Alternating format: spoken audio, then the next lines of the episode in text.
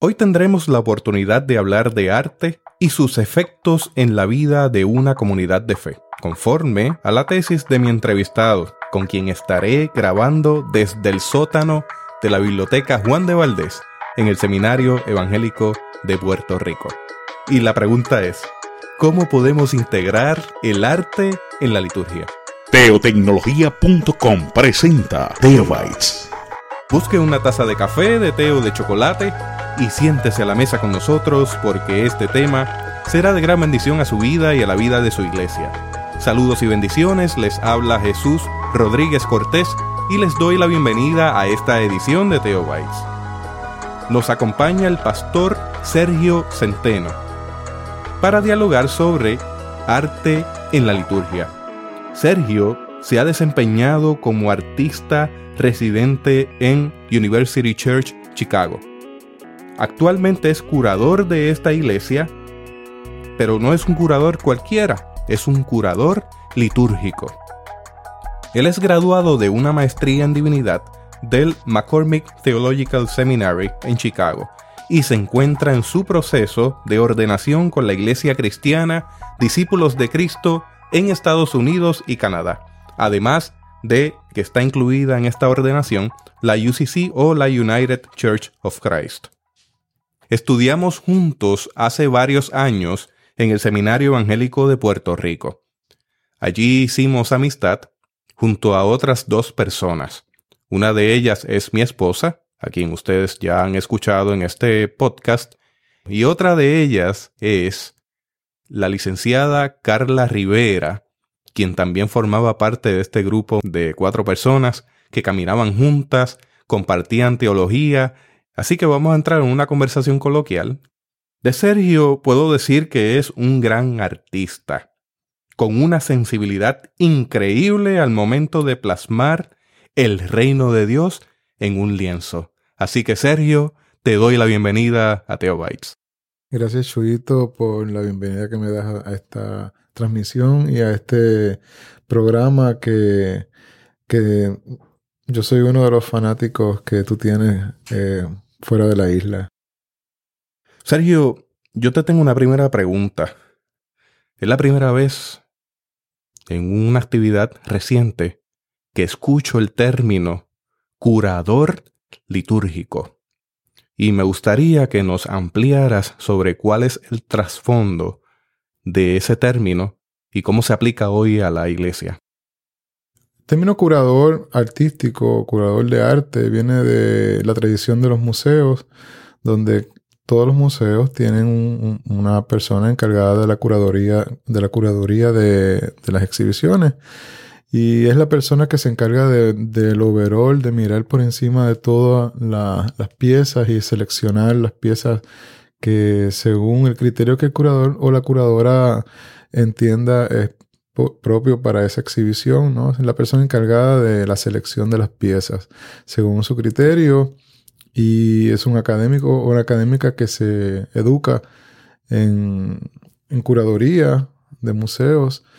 Y Mark Pearson, que es un, un, especialista en, en, worship en Estados Unidos, acuñó ese término de art, de worship curator trayendo ese concepto de curador de arte a curador litúrgico, que es la persona que mira eh, todo el panorama del culto y según el tema, según la propuesta de temática del culto, pues se encarga de identificar pues, las canciones, los símbolos, los elementos, el ambiente, las imágenes.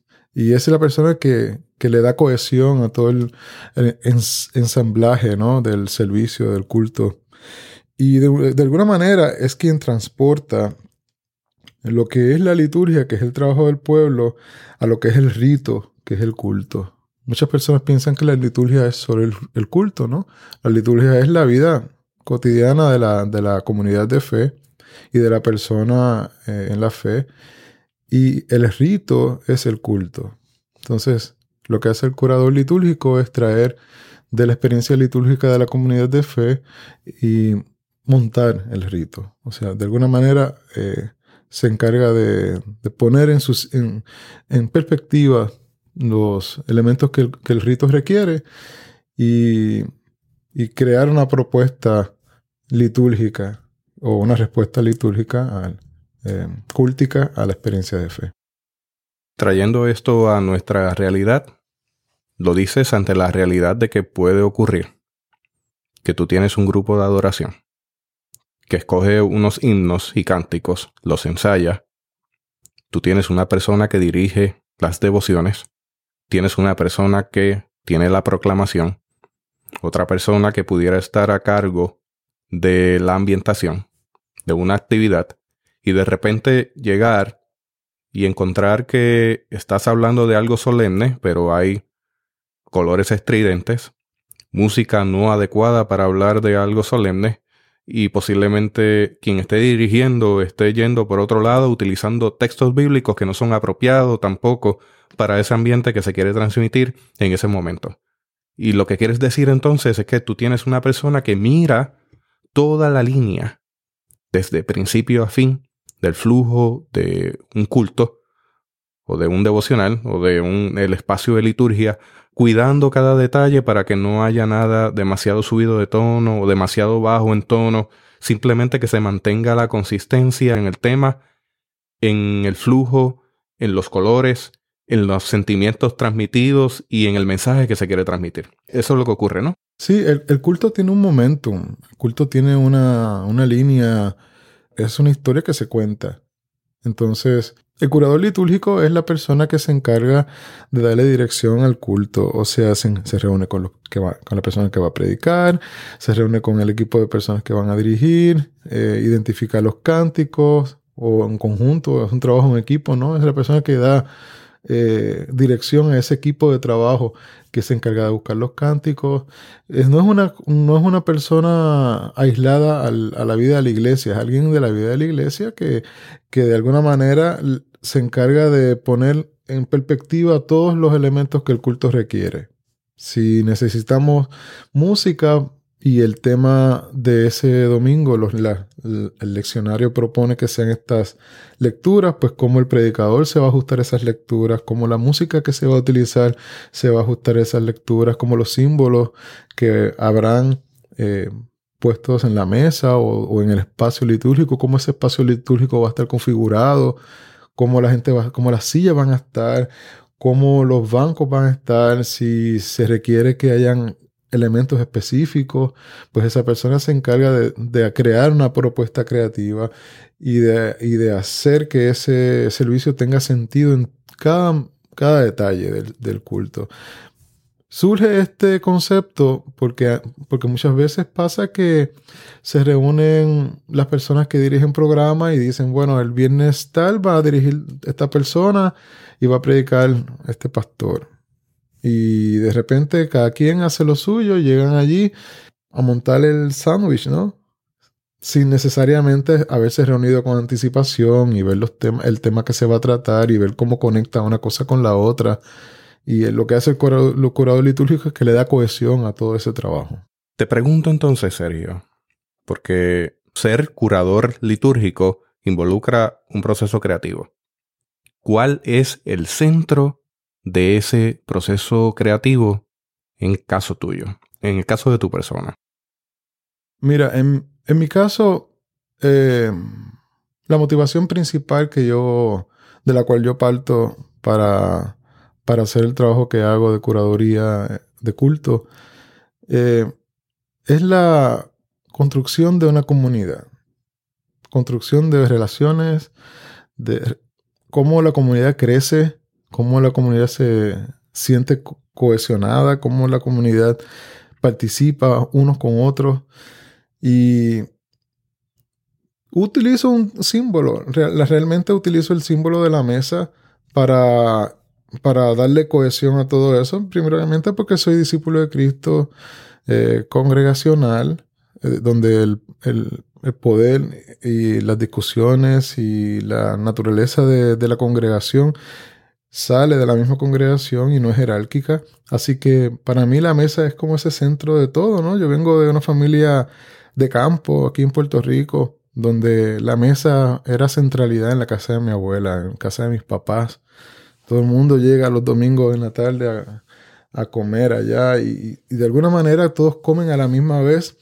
Aunque no quepan en el espacio figurado de la mesa, todos comen a la vez, así sean una sillita ahí pegadita a la otra o, o unos sentados en el mueble, pero están cerca de la mesa. Y hay una cosa así como medio eh, energética que la mesa tiene como elemento de integración comunitaria. Y para un artista también, es donde la mesa está ahí para facilitar los materiales.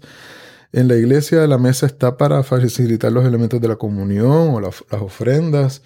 Y para mí es ese elemento de familiaridad que le da al culto un sentido de, de realidad y de, y, de, y de humanidad. Esa mesa que es centro de nuestra vida se hace presente en cada instancia. Eso a mí me parece muy importante. Para mí la mesa también es central. Eso trae a mi mente que el reverendo Félix Ortiz, quien fue misionero en Haití por un tiempo, me relató algo con respecto a la mesa. Y es que la mesa en la iglesia en Haití ciertamente es un lugar en donde están los elementos y se comparten con la comunidad en el acto de la Santa Cena. Sin embargo, cuando no se está llevando a cabo la Santa Cena, la liturgia continúa. Esa mesa es la mesa donde se sientan niños a aprender el alfabeto. Esa mesa es en donde se corta un pedazo de madera que hace falta para reparar alguna banca. Esa mesa es el lugar en donde se dibuja.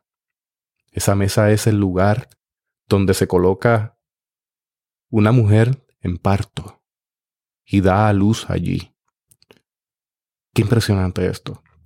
Cómo la mesa nos une, cómo la mesa hace comunidad. Mira, eh, y eso no necesariamente ha sido así siempre. En, el caso mío, yo tuve que crear un proceso educativo en mi, congregación para que, para validar ese elemento de la mesa, aunque la iglesia hace 30 años eh, reconfiguró el espacio del templo, en lugar de tener las bancas en una hilera, decidieron eh, reconfigurar el orden de, los, de los escaños uh, en una en forma de una herradura y en la mesa de comunión bajarla del altar y ponerla en el centro de, no solo en la parte del, del, del ground o del piso del principal de la nave o del templo o del santuario, sino alrededor de esa mesa y en, justo en el centro del santuario. Entonces, eso fue un acto bien um, revolucionario para la vida de la comunidad, primero porque quebró ese sentido tradicional de las bancas en hilera, eh, mirando hacia el altar. Sentido jerárquico. Jerárquico. Y, y la, la, iglesia identificó que, el, que, como discípulos de Cristo y como iglesia unida de Cristo, la, el poder no estaba en la jerarquía, sino en la, en la comunidad. Y aún mi pastor senior, que fue mi jefe por cuatro años y que es mi pastor ahora mismo, eh, él tenía problemas al principio con que la gente se aglomerara en la mesa. Y yo le decía, chico, lo que pasa es que es que la mesa es la centralidad y vamos a pensar que la mesa también es un elemento de, de donde la gente se aglomera y no hay problema con que la gente se aglomere ahí por un tiempo, sino para trabajar también, ¿no? porque las propuestas que yo hago incorporan que la gente trabaje durante el culto o haga que otro ejercicio creativo durante el culto. Y él se fue relajando en la medida en que vio la respuesta de la gente a esa propuesta de centralidad de la mesa, no solo para la comunión, sino también para la comunión de la comunidad y para que la gente identificara ese centro energético también como un espacio de, cre de, de creación, no solo de exposición visual de los elementos de la comunión, del pan, del vino, de los platos de la ofrenda y de la vela de Jesús, pero sí como un espacio también para acudir ahí y, hacer o ejercer cierto tipo de trabajo comunitario, que, fue, que es la propuesta que yo traigo con, con respecto a la mesa, donde la gente también trabaja. Es liturgia participativa y no una enajenante. Sí, y la mesa es un centro de negociación. El acercarse a la mesa también es negociar, negociar cosas de nosotros mismos, eh, espirituales y, de vida de comunidad. Yo me tengo que sentar al lado de fulano y me tengo que, que, parar al lado de aquella y del otro. Y hay gente de distintos niveles económicos, y hay gente que son adultos, niños, jóvenes, trabajando juntos o acercándose a la mesa a depositar sus ofrendas juntos o acudiendo a la mesa para buscar los elementos y participar de la comunión. O sea, no, es algo mucho más allá de simplemente un lugar o un espacio físico donde se colocan elementos. Es, es un símbolo muy fuerte para la vida de la comunidad. Hablando de símbolo y hablando de comunidad, ¿en qué se enfoca la liturgia hoy día y esta pregunta es compuesta.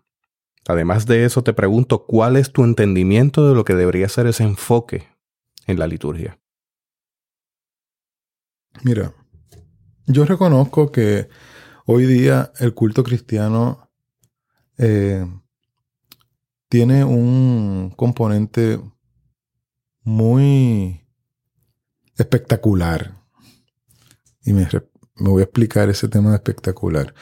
Es individualista, es un culto individualista, culto personal, donde la gente va a llenarse del espíritu y es esa relación entre la persona y Dios. Sin embargo, para mí, yo que, vengo de una familia de cuarta generación de discípulos de Cristo, eh, de una familia protestante muy de campo, donde la mesa es eh, fundamental. Yo vengo de la casa de mis abuelas, donde se cocinaba y siempre hacían pasteles y, y había esa mesa estaba llena de cosas. Cosas que cuando se hacen pasteles está todo eso así. Aquí está la masa, aquí está la... Son como estaciones, ¿no? Vamos a hacer un paréntesis aquí. Los pasteles es un plato muy típico boricua, puertorriqueño, donde se raya lo que dirían en México plátano macho o, plátano sin madurar. Y eso se, se muele, se forma una pasta que se le añade colorante basado en achiote y se le añade adentro aceitunas, cerdo o pollo y se cierra dentro de la misma hoja del plátano.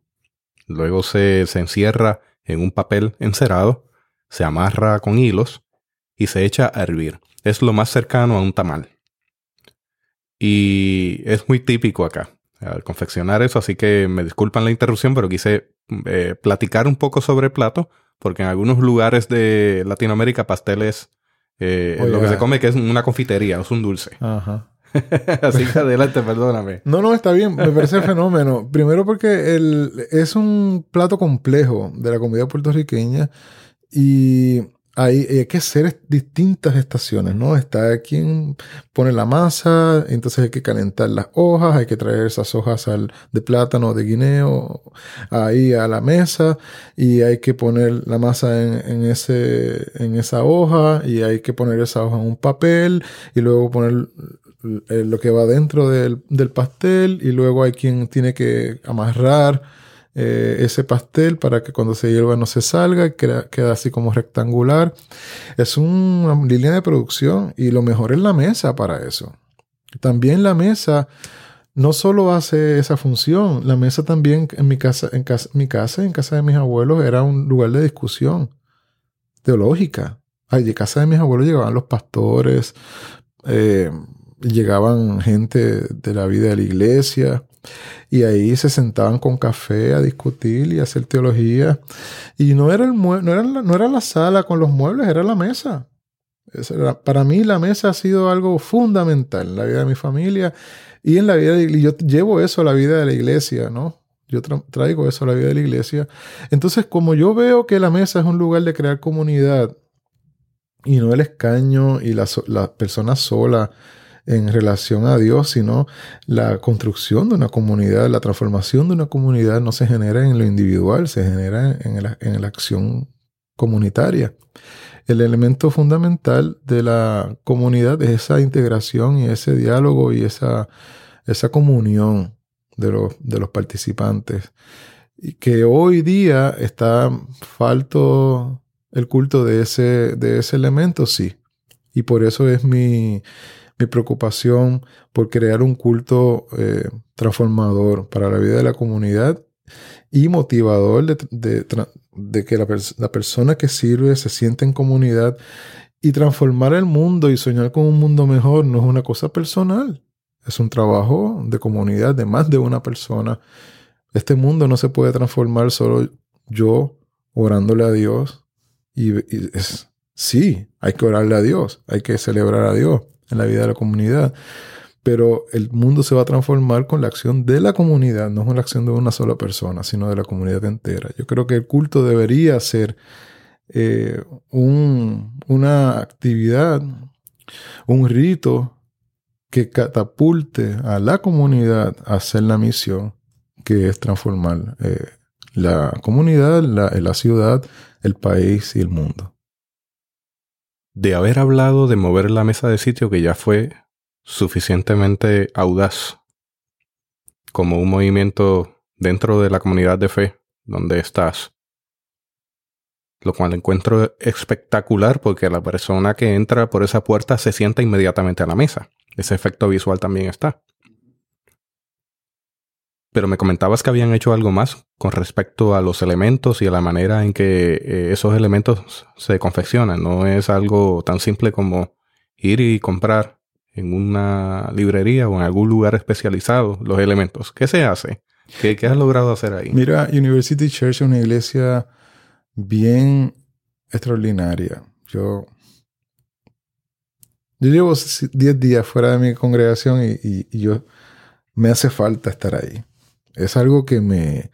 Ese lugar me transformó. Y no en, no en, no en forma dramática, sí, pero yo reconozco que, que ese lugar afinó y pulió mi sentido del culto. Y primero porque están muy abiertos a sugerencias. Eh, aunque es una iglesia con una tradición muy grande, eh, es una iglesia que es abierta a, a propuestas cuando se trata de propuestas que tienen un sentido teológico. Por ejemplo, los niños y las niñas participan del culto. No están escondidos de la visión, de la vista de, los participantes, de los hermanos y las hermanas que acuden al culto. Ellos son los dueños del reino de Dios. Ajá. Y el, lado este del, santuario hay tres mesas muy largas donde los niños y las niñas participan de actividades creativas que, tiene relación con el tema del culto. Así que ellos están ahí participando de sus actividades, pero a la misma vez están, esas actividades están adaptadas. O sea, es el tema del culto adaptado a su realidad eh, generacional. Y los, los hermanos de la, iglesia están observando a los niños participar y los niños están observando a, los adultos participar. Y en algún momento se integran eh, los niños al culto para el sermón de la niñez. Y también eh, hay gente trabajando para ese culto. No es una cosa que la gente acude al culto a escuchar lo que el que iba a dirigir trae. Ahí, para que eso se dé, hay personas que están eh, trabajando para ese culto con semanas de anticipación. Y yo creé este proyecto de um, panaderos, gente de la comunidad que, sé que le gusta hornear. Eh, yo creé un equipo de personas que hornean el pan para la comunión y se dividen ese trabajo cada semana eh, para, para, que cada semana que se celebra la comunión están esos, esas personas de la comunidad eh, horneando el pan que se, va, que se va a utilizar en el culto. Y me parece fenomenal porque eso le dio un sentido, un propósito a esas familias. Se sienten tan orgullosos y cada vez buscan recetas nuevas. Eso pasó cuando un día a alguien se le olvidó traer el pan y fueron a la última hora ese domingo a comprar el pan y lo que había en la panadería era pan con ajo. Pan con ajo y jugo de uva, eso es horrible. Y yo, y yo dije, no, no, esto no puede seguir así. Vamos a crear algo, vamos a hacer algo con más sentido. Y yo me reuní con el pastor, y el pastor vio la propuesta como algo fenómeno, entonces nos reunimos con las personas que sabemos que hacen pastelería y, y, inmediatamente que le comunicamos la idea, se emocionaron y se buscaron recetas, recetas bíblicas también, recetas de la Biblia. Hay una señora que se encargó de empezar a estudiar la Biblia y de ver cómo hacer pan bíblico, o sea, de los relatos de, los pasajes bíblicos, cómo se hacía el pan, qué contenía ese pan. Y hay desde, y como es una, una congregación multicultural, hay personas de la India en la, en la comunidad, hay personas latinas, hay personas norteamericanas, y cada quien trae de su bagaje cultural una propuesta de pan distinto y siempre hay pan nuevo.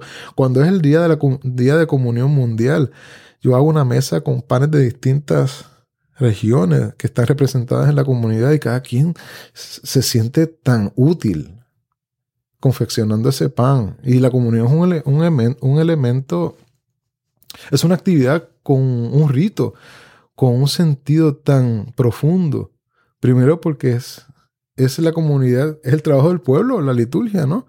Y es la gente ahí creando, compartiendo, disfrutando lo que otros hermanos hicieron para la, para la, vida de la, de la iglesia, ¿no? Para la comunión.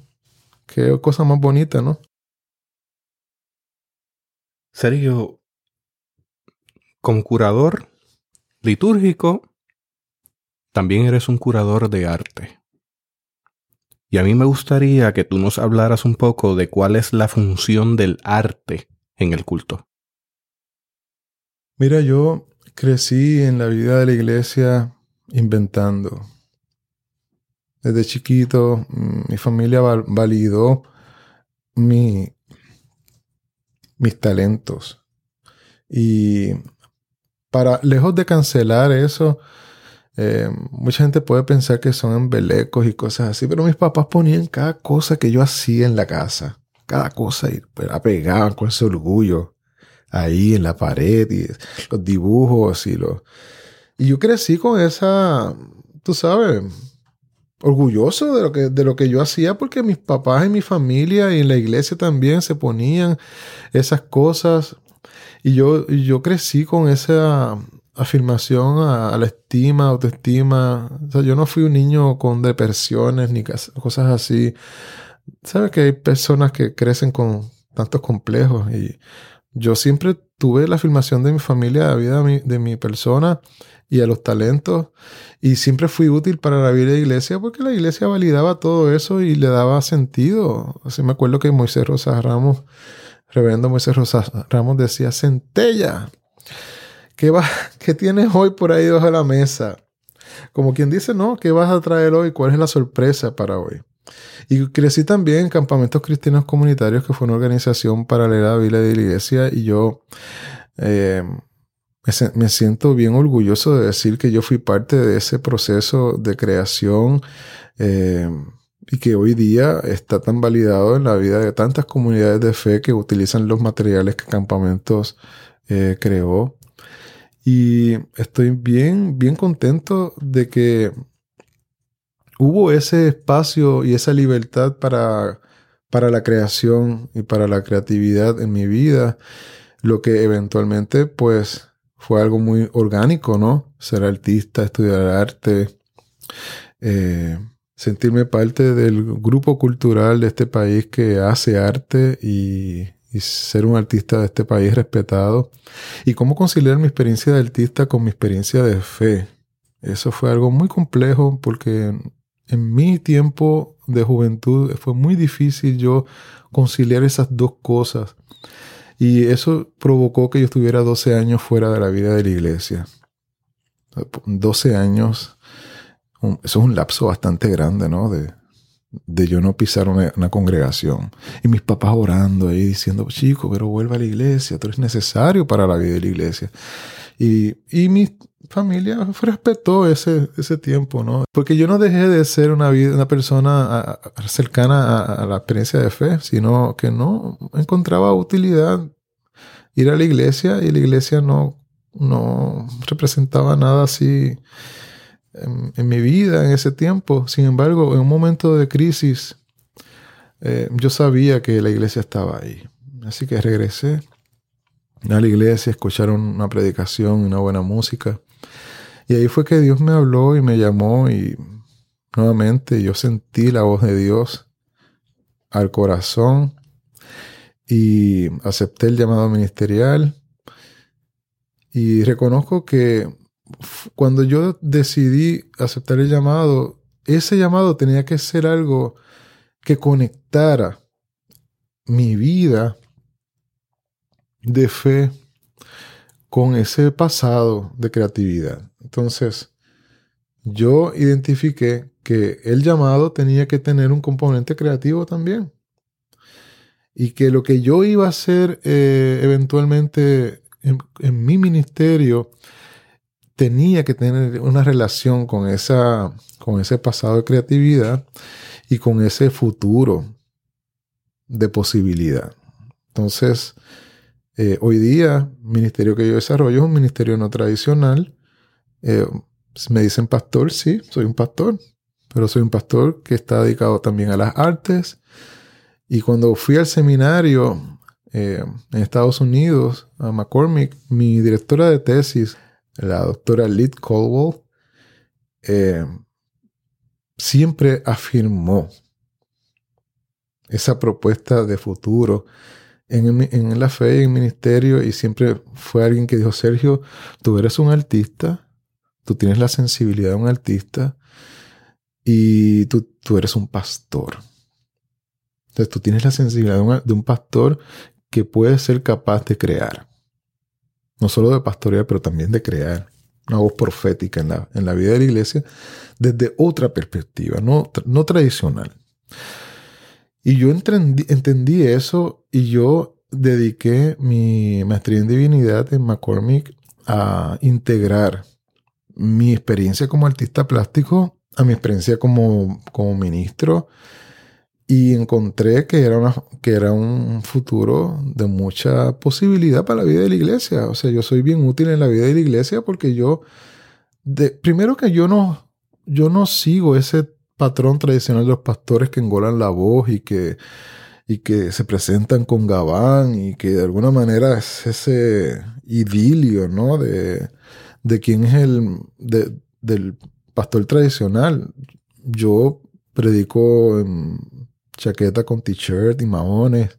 Aquí me decían, ponte, ponte unos zapatos y ponte, vístete como un pastor. Y yo decía, pero es que yo soy artista plástico.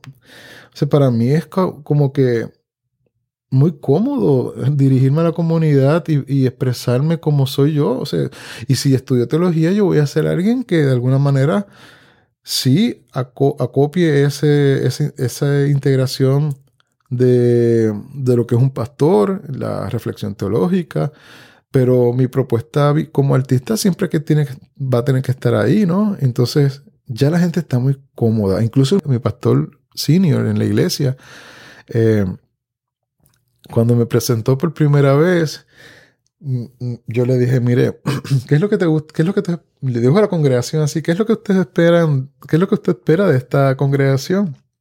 Y yo dije, bueno, que no, que no me penalicen porque yo no voy a usar corbata siempre. y ese hecho de reír, dijo, no, aquí hay que usar corbata siempre.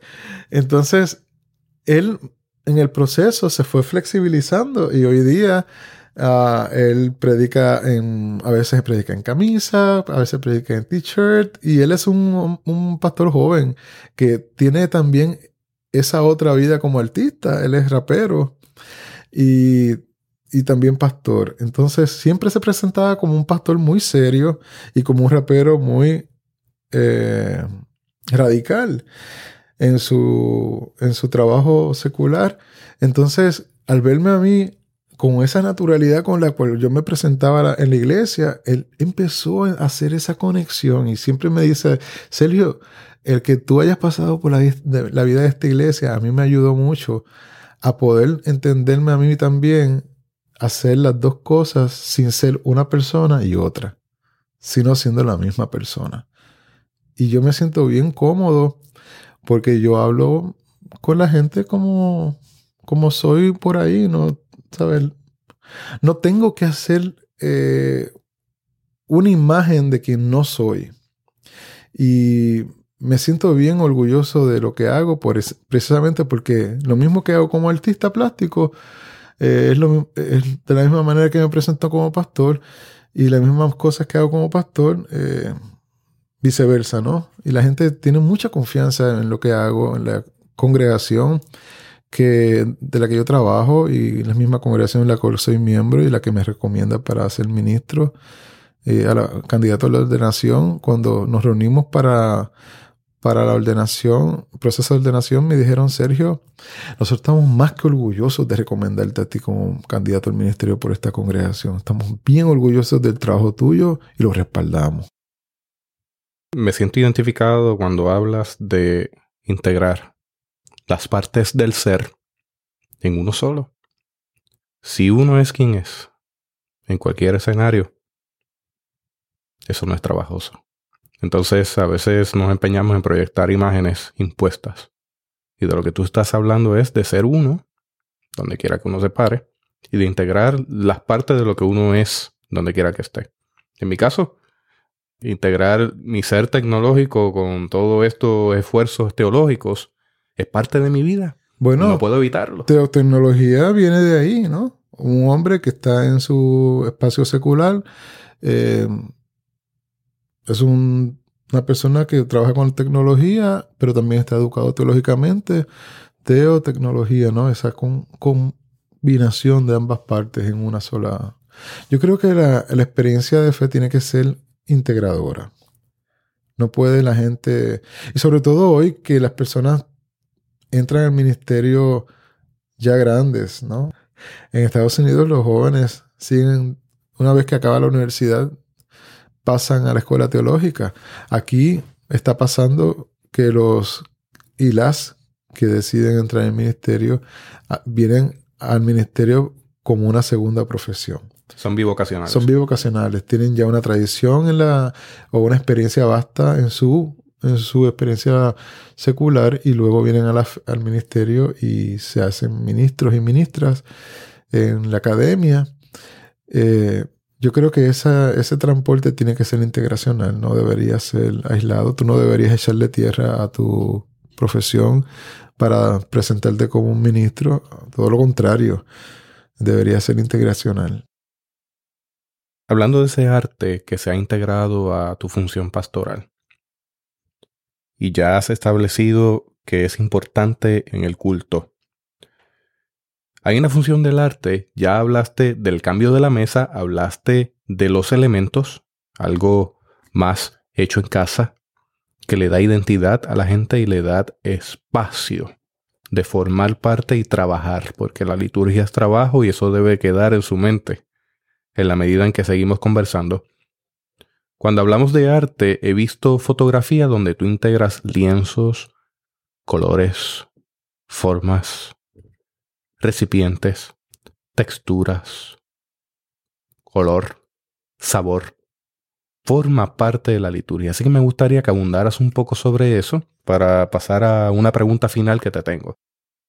Pues mira, yo empecé en todo esto a los 17 años, cuando a casa de mi tío abuelo, el reverendo Juan Marcos Rivera, llegaba este um, teólogo brasileño cuyo nombre es Ernesto Barros Cardoso reverendo Ernesto Barros Cardoso, quien mora con el Señor, eh, y quien fue alguien muy, muy, muy importante para la vida de la renovación litúrgica en América Latina y en el mundo entero.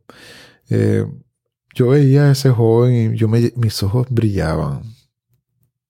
Porque yo era un estudiante de arte en la universidad en ese tiempo. Bueno, en la escuela superior en ese tiempo y después decidí entrar a la universidad a estudiar arte precisamente porque yo veía que había una vena artística en en mí y encontré que desde bien joven, en mi experiencia con Ernesto como amigo y como, y como mentor, la capacidad de utilizar el arte en la renovación litúrgica como algo orgánico entre la teología y el culto. No el arte como un elemento cosmético del culto, sino el arte como algo inherente a la, al culto, que no es otra cosa que una, una colección de ritos el rito de la bienvenida, el rito de la invocación, el rito de la confesión de pecados o la afirmación de fe, el rito de las oraciones del pueblo, la proclamación, la comunión y el envío.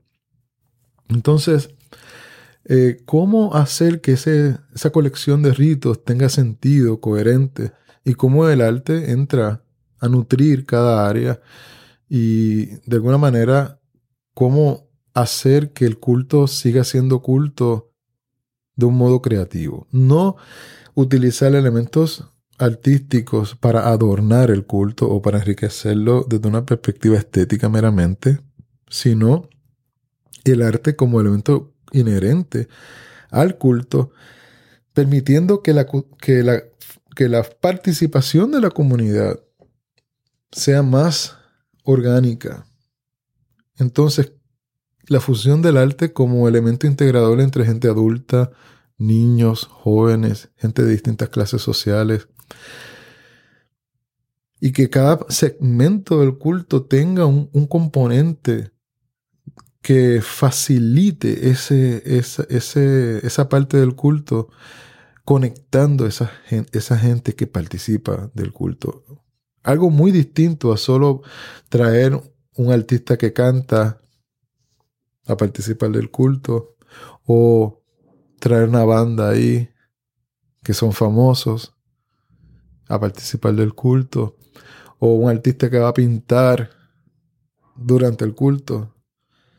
Tú sabes, es muy distinto, no es el performance, es el recurso, es la herramienta que propone el arte, que, qué función tiene en la vida de ese culto. No es para que el culto se, se vea más bonito, ni para que sea el show así bien hecho, ¿no? Es, es el arte dando sentido a la relación y a la interacción de las personas. Entonces, mi propuestas son, en Estados Unidos, yo desarrollé esta cosa de art actions. Acciones durante el culto, actividades durante el culto, que, en las que incorpora arte, pero la comunidad se siente parte y ya no es el arte hecho por los expertos, sino el arte hecho por la comunidad. Entonces, encuentro muy fácil, muy útil la afirmación de fe en mi congregación, por ejemplo donde es un acto donde la comunidad afirma su relación con Dios. ¿Cómo el arte entra ahí? Pues nosotros graficamos, usamos elementos artísticos, ¿no? La gente escribe propuestas en, tiras de tela y, luego esas telas las los colocamos en, en, el santuario o las oraciones del pueblo a veces hacemos oraciones en pequeños grupos. Ya no es una sola persona orando ahí. Es la comunidad orando, pero esas oraciones la gente las escribe y luego las presentamos en la mesa del altar. Y luego ese, o, si no, esas oraciones aparecen luego el próximo domingo eh, como una, como, como una cortina en las ventanas o si no, son cosas que están apareciendo en la vida de la iglesia, del culto y la gente conecta. Ah, esas fueron las oraciones que hicimos el pasado domingo. Wow, qué lindo se ve, ¿no? Qué bien, cómo se utilizaron. O si no, eh, hay una señora que prepara cestas de mimbre. Pues yo dije, señora, usted, hermana, usted es perfecto para, perfecta para esto. Yo necesito crear unas dos vasijas para crear, para colocar unas, unas, unas cintas. Ay, muchacho, yo lo hago rapidito. Apareció el otro domingo con dos canastas maravillosas. Entonces esa señora fue parte del proceso de, trabajo del pueblo, ¿no? De la liturgia. Traída al rito, traída al culto.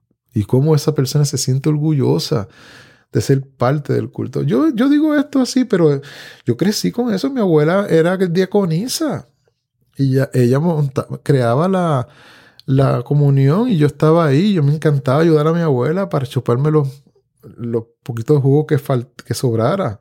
O mi abuelo llenaba el bautisterio en, en, la iglesia cuando yo era niño y mi hermano y yo escondidos cuando mi abuelo se iba para la casa y nos decía, velen que se llene y apaguen la, la manguera cuando se llene. Mi hermano y yo nos metíamos a, al bautisterio, con a la pachal, como si fuese una piscina. Tú sabes, a veces vemos esas cosas así como, ay Dios mío, pero ¿cómo tú vas a hacer eso? Pero mi hermano y yo hacíamos esas cosas así escondidos en la, y, y esa inocencia, ¿no? Pero esa inocencia cuando tú la ves orgánica, la relación de, esos niños con esa inocencia, donde también ese espacio de agua acumulada o contenida no solo es el espacio para que la gente se bautice, sino en nuestra inocencia utilizamos eso como una piscina. Mi abuelo no se enteraba, si, si se enteraba mi abuelo, olvídate, no, nos escocotaba. Pero la realidad de, de ver la vida de la gente eh, cómo las personas son capaces de conectar su vida cotidiana con la vida de fe. Un último detalle que me gustaría cubrir en esta conversación que estamos teniendo es cuáles son las recomendaciones que le darías a alguien que quiera integrar el arte en la liturgia en su comunidad de fe en particular, haciendo la salvedad de que tú has hecho varias cosas en tu comunidad de fe porque eso está basado en el perfil de tu comunidad de fe y en las necesidades de tu comunidad de fe. Pero no significa que puede convertirse en una plantilla que yo pueda llevarme e implantarla en algún otro lugar. Quizás no funcione.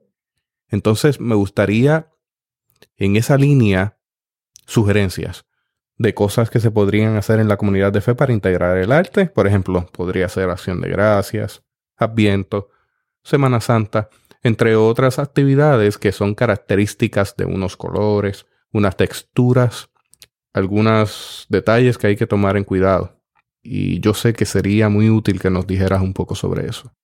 Pues mira, yo soy de los que creo que las cosas no pueden ser copiadas y traídas así de paracaídas porque no funciona. O puede funcionar, pero es una cosa es un embeleco más. Porque lo vimos lindo allá, no necesariamente significa que acá va a funcionar. O si lo vimos en aquella iglesia que lo usaron, ay, aquí vamos a hacer eso que allá hicieron. No. Me parece que, que la creatividad tiene que estar adaptada a la realidad de la comunidad. Y yo creo que la, la creatividad es el reto de, de esa comunidad para buscar una personalidad o construir una personalidad eclesial. Eh, por ejemplo, Adviento. Adviento es tiempo de espera activa para, para el nacimiento del niño. Adviento son cuatro semanas previas a, la Navidad, de espera. Es la comunidad ahí caminando, ¿no? María y José caminando, encontrando un lugar donde estar, donde pasar la noche. No es que bueno llegó la Navidad, ¿sabes? Qué bueno, qué bueno llegó la, la Navidad, es el 25 de diciembre. Sería interesante crear ese drama de la, de la caminata de María y de José, poco a poco, develando ese momento. Pues yo creé cuatro, por ejemplo, este, este ejemplo, creé cuatro banners con los, con los temas de cada domingo. Esperanza, amor, eh, gozo y paz. Eh, pues lo que hicimos fue ir colocando un banner cada domingo, añadiendo el primero y después quedaba todo el resto vacío. Luego se va añadiendo el segundo Después el tercer domingo se va añadiendo el tercer banner. No están todos puestos a la misma vez. Por ejemplo, el cirio pascual. Cirio pascual no tiene que ser de pino. Puede ser hojas de yagrumo. En este contexto, por ejemplo. Y salen las cuatro velas del adviento ahí, desde el arreglo alrededor de, de las hojas de yagrumo. Eh, los niños pueden hacer actividades de la caminata de, María y de José, la, aparición de los pastores. para Semana Santa, para Cuaresma, que es ese tiempo de, de también de, de, reflexión personal, de la paso por el desierto, los 40 días de Jesús en el desierto, pues es un tiempo de, de despojarnos. Entonces eh, nosotros hicimos en University Church que así, le quitamos todo el ornamento al, al santuario. Y esos 40 días es es ese espacio vacío, hablando de, también de, cómo nosotros nos despojamos de todo ese andamiaje y de ese orgullo y de toda esa prepotencia y eso es un tiempo de nosotros reflexionar en la humildad de, lo que representa la cuaresma. Y luego ya en la, e, esa Semana Santa se vuelve con los banners, se vuelve con todo lo, lo que acompaña a la Semana Santa, y es todo ese drama también. Cuando llega el, el Viernes Santo, vivirse el Viernes Santo, que, que también los colores que, que, acompañan ese, ese día, utilizar los colores litúrgicos con conciencia, pero también con variedad, no es el mismo. Yo lo que hago es que varío los verdes, por ejemplo, en tiempo ordinario. Y los rojos son distintos y los, eh, los morados son distintos, los violetas, uso combinación, dándole texturas, distintos tipos de telas. Y me he encargado de flexibilizar el, el culto en el sentido de que toda la, todos los elementos que componen o con que configuran el, el servicio también tengan un elemento de flexibilidad para que la gente sienta que también eso lo puede hacer cualquiera sabemos que, ese drapeado ahí tiene un, yo en mi caso, no todo el mundo le queda como a mí, es, una realidad. Pero cada quien puede ser también participar porque es que el culto no es mío, es de la comunidad y tienen que haber también otras estéticas y validar esas otras estéticas. Así que el trabajo de, de, de decorar, que yo no lo llamo decorar, para mí es ambientar, preparar. Eh, no es una decoración. Es como, qué es lo que necesita ese culto para que tenga sentido al tema que se está tratando. Pues yo, en una reflexión personal y teológica, dije, bueno, el culto tiene una función, por, ejemplo, la confesión de pecados.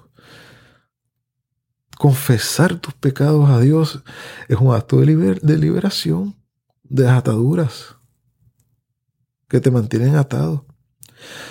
Entonces, el, cuando yo vi eso, yo dije, bueno, ¿cómo yo puedo graficar ese acto visualmente?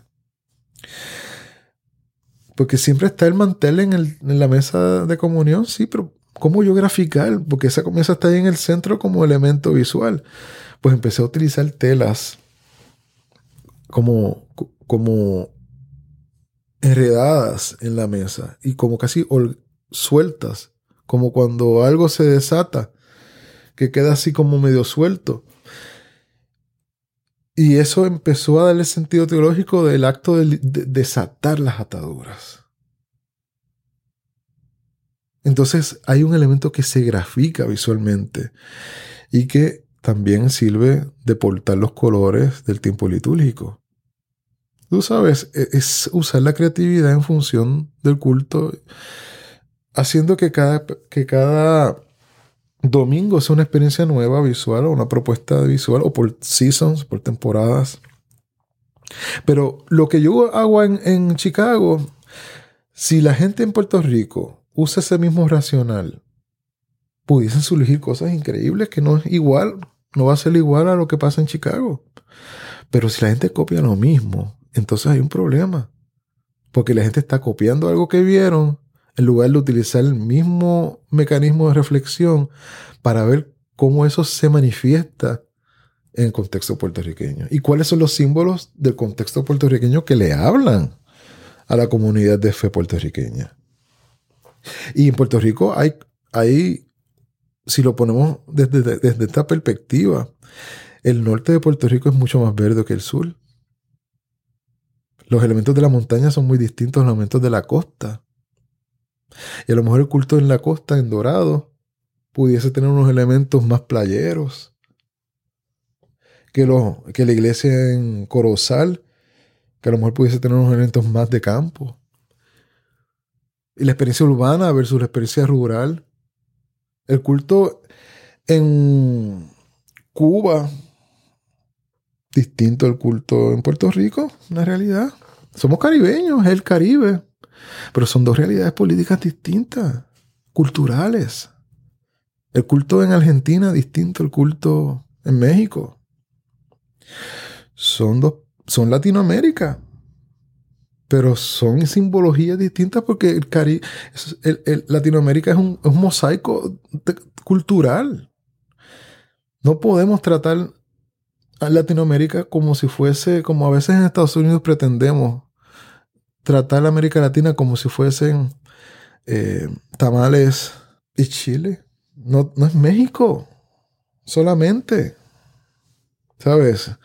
Eh, América Latina es un mosaico cultural, es maravilloso. Entonces, cuando empezamos a entender que, que eso es una realidad, el culto se enriquece. Se enriquece porque utilizamos cosas que le hablan a esa comunidad y no necesariamente cosas importadas a la trágala desde otras realidades culturales que, o económicas. Porque lo que pasa es que tendemos a comprar cosas, ¿no? Y, la, y el mercado impone un estilo. Y ahora es, el estilo es usar eh, las danzas con las mismas ropas esas. Entonces, si somos más críticos, esas ropas son judías. Y es el culto cristiano en Puerto Rico, con esas batolas que da tanto calor. O sea, ¿cómo empezar a ser críticos dentro de algo que es innovador, como la danza en el culto, que es una cosa revolucionaria y maravillosa, el cuerpo comunicando, hablando, ¿no? Pero no ya con la boca, sino el cuerpo. Pero ¿por qué tenemos que hacerlo copiando ese estilo con esas vestimentas? De la cultura judía, que yo no tengo nada en contra de la... que voy a decir ya mismo algo con respecto a eso. Eh, pero tenemos que ser críticos. Sí, el cuerpo, es importante que el cuerpo se utilicen el culto para comunicar también, ya, ya no sea solo el verbo, la voz, sino también los gestos, los sonidos, los colores, los olores, pero propios de la localidad. Entonces, el reto también para esa gente que intenta incluir cosas al culto es ser conscientes de que en nuestras culturas eh, nosotros tenemos muchas realidades y muchas tradiciones que, que, se quedan en el lado cultural, pero no transcienden a la, vida de fe de la iglesia. Entonces, creemos que vamos a traer todos esos elementos de la misma manera. Paul Tillich, en un libro muy interesante que se llama La dinámica de la fe, habla de que los, los símbolos tienen una vida una longevidad. Y que los símbolos no son los mismos siempre que cambian según la realidad de la comunidad. Sí es la cruz, sí es la palabra proclamada, pero y sí es la comunión, pero en ocasiones la comunión puede ser eh, jugo de uva o vino con pan. Yo recuerdo cuando yo era jovencito, eh, campamentos cristianos comunitarios, Moisés Rosas Ramos, reverendo Moisés Rosas Ramos, una vez celebró una cena con platanutres y, y jugo de limón, el vino y el pan. Es un alimento que se consagra. Entonces, empezar a entender que los símbolos tienen una realidad en la vida de la comunidad que es inherente a esa comunidad. Siguen siendo los, símbolos, los símbolos tradicionales, ¿no? Pero revisitados. ¿Y cuáles son los nuevos símbolos también? Eso me recuerda acá en Puerto Rico hay un pastor que se llama Denis Soto.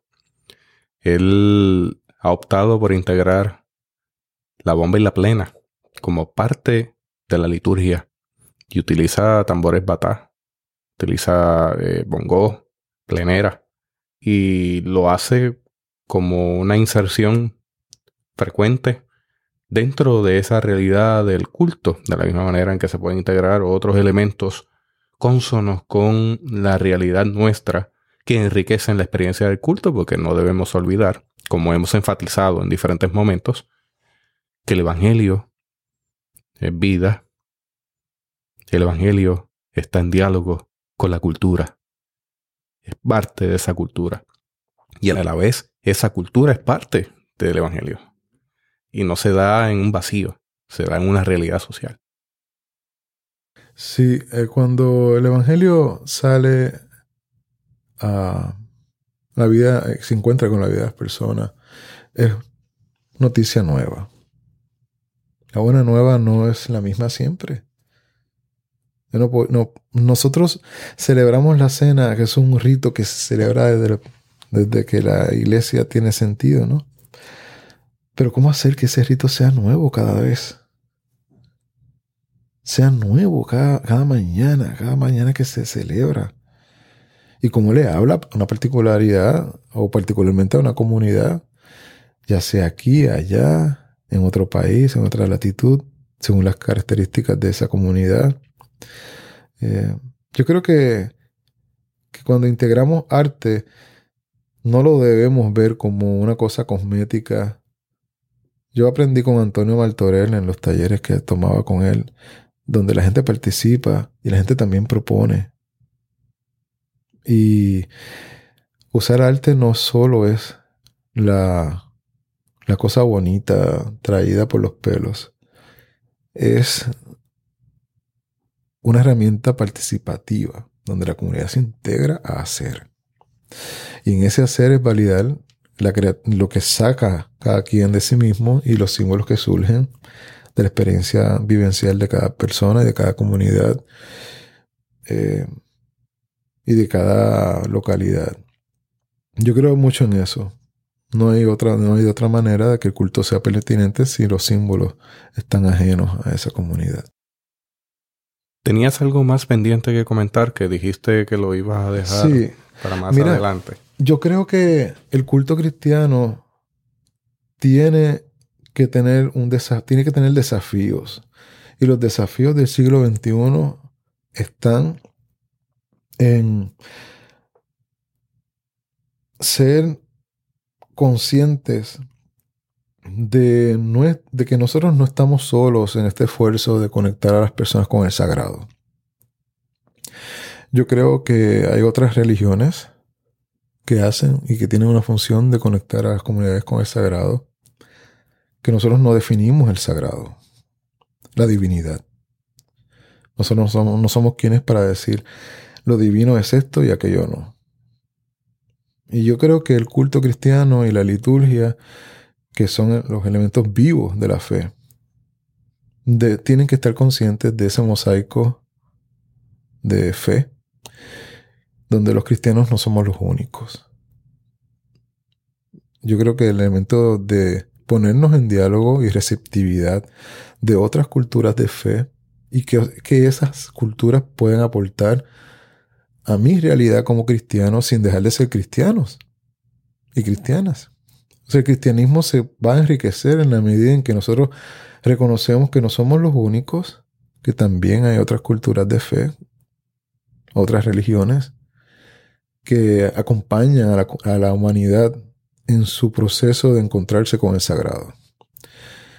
También el culto debe ser y la liturgia capaz de hablarle a todos y a todas, de ser inclusivo no es el grupito que responde a mi manera de entender el cuerpo.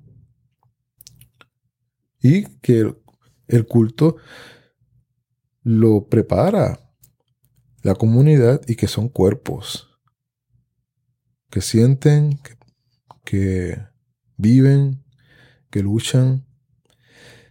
Eh, y hay, en ese sentido los brasileños y las brasileñas han desarrollado extensamente eh, esa teología del cuerpo. Una gran amiga mía, Nancy Carloso Pereira, eh, otra teóloga que yo reconozco, ha hecho unos aportes muy grandes, y Guevara, y otros más, y otras más, que han aportado al entendimiento del, del culto y de la teología del culto desde la perspectiva del cuerpo.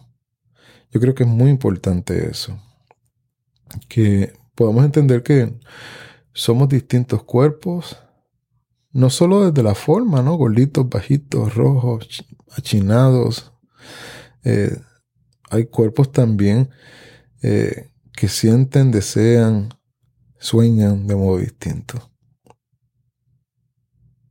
Eh, y la fe y la vida de la iglesia está enriquecida con todos esos cuerpos que sienten, desean, eh, viven eh, la vida de, de, fe de modo distinto. Y a la medida que nosotros reconocemos humildemente que eso es una realidad, la vida de la iglesia en términos de, de su expresión litúrgica se va a enriquecer porque ya no son los mismos cuerpos que funcionan de la misma manera y cooperan del mismo modo. Es la diversidad del cuerpo, cada cual en su lugar, aportando en esa experiencia cultica. Mira, Sergio, encontré el texto bíblico. Vamos a compartirlo rapidito. Juan 6, del 1 al 14. Y yo creo que esto va consono con el tema de la mesa. Después de esto, Jesús fue al otro lado del mar de Galilea, el de Tiberias y le seguían una gran multitud, porque veían las señales que hacía en los enfermos. Entonces Jesús subió a un monte y se sentó allí con sus discípulos. Y estaba cerca la Pascua, la fiesta de los judíos. Cuando alzó Jesús los ojos y vio que había venido a él una gran multitud, dijo a Felipe, ¿De dónde compraremos pan para que coman estos? Pero esto decía para probarle, porque él sabía lo que había que hacer. Felipe le respondió, doscientos denarios de pan no bastarían para que cada uno de ellos tomase un poco. Uno de sus discípulos, Andrés, hermano de Simón, Pedro, le dijo, Aquí está un muchacho que tiene cinco panes de cebada y dos pececillos. Mas, ¿qué es esto para tantos? Entonces Jesús dijo, haced recostar la gente, y había mucha hierba en aquel lugar, y se recostaron como en número de cinco mil varones. Y tomó Jesús aquellos panes, y habiendo dado gracias, los repartió entre los discípulos, y los discípulos entre los que estaban recostados, asimismo los peces, cuanto querían. Y cuando se hubieron saciado, dijo a sus discípulos, Recoged los pedazos que sobraron, para que no se pierda nada. Recogieron pues y llenaron doce cestas de pedazos que de los cinco panes de cebada sobraron a los que habían comido.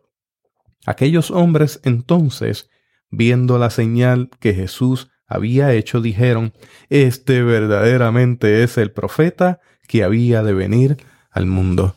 Doce cestas. Desde la mesa hay espacio para todo el pueblo, porque doce es multitudes, el pueblo de Dios. Así que en la mesa entregamos los talentos, lo que tenemos en las manos, en una participación de trabajo comunitario. Obsérvate que es un muchacho, un jovencito, dándonos a entender que de donde menos uno entiende o puede pensar que pueda salir algo que colabore en esa gracia de Dios, sale. Y en las manos del Maestro, que es quien está sentado a la mesa, se multiplica y bendice a una comunidad y sobra para los que habrán de venir, que también tienen un lugar en esa mesa. ¿Qué te parece, Sergio? Estos son parte de nuestros diálogos diarios. Nos sentamos a veces por ahí a, hablar y, y están presenciando algo que Sergio y yo hacemos a menudo. Al principio no sabíamos qué texto íbamos a utilizar en el cierre. Y él me propuso uno y al mitad de camino me puse a buscarlo y yo entiendo que es muy propio hablar de Jesús como el centro de esa mesa donde todos y todas tienen un espacio. Y que una mesa que la abre el Señor. No, no es mi mesa, no es la mesa de la iglesia, es la mesa del Señor y el Señor es quien invita. Así que en esa mesa hay espacio para el arte, hay espacio para la manifestación de los dones en las manos del Señor. Bueno, Sergio, vamos cerrando. Yo no sé si tienes algún comentario adicional o si quieras compartir algo de la información de las redes para cualquier persona que quiera contactarte y tener un poco más de información sobre esta investigación que tú has tenido para tu tesis. Sí, eh, yo estoy en Facebook, yo tengo un grupo enorme de gente que me sigue eh, por las redes sociales, Sergio Centeno, y invito a, todos y a todas a permitirse eh, ser útil en la, en la medida en que pueden serlo para la vida de la iglesia, con los talentos que tienen, y permitir que entender que el culto es algo complejo. Yo lo dije el sábado pasado, no es algo para vagos, requiere trabajo, pero es un trabajo que se puede compartir y no queda pesado y la gente no se quema.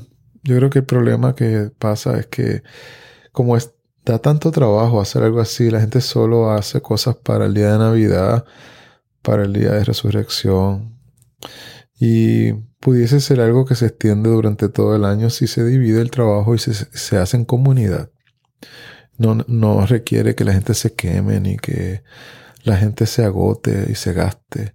Todo lo contrario, debería ser un taller permanente de, creación como ese, por ejemplo, esa propuesta que hice del pan la gente la cogió y eso olvídate, ahora se pelean por no, yo dije que iba a hacerlo el domingo que viene. Pues, pues está bien.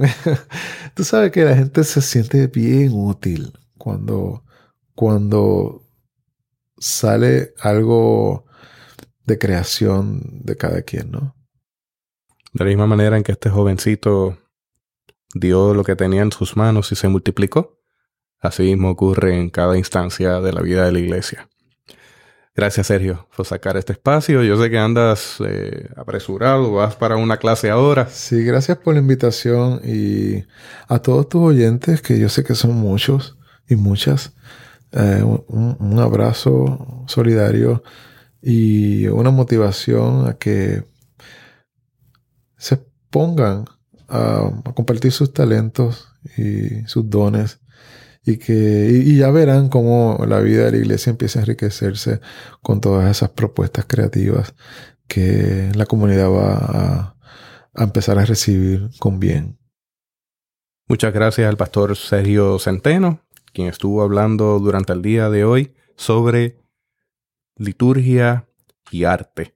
Usted puede encontrar las notas de este episodio en la siguiente dirección www.teobytes.com diagonal mesa www.teobytes.com diagonal mesa. Igualmente, además de las notas, va a encontrar enlaces relacionados a los contenidos de este episodio que acabamos de culminar. Hasta aquí esta edición de Teobytes. Gracias por darnos el privilegio de llegar hasta ustedes a través de las redes informáticas. Será hasta el próximo episodio.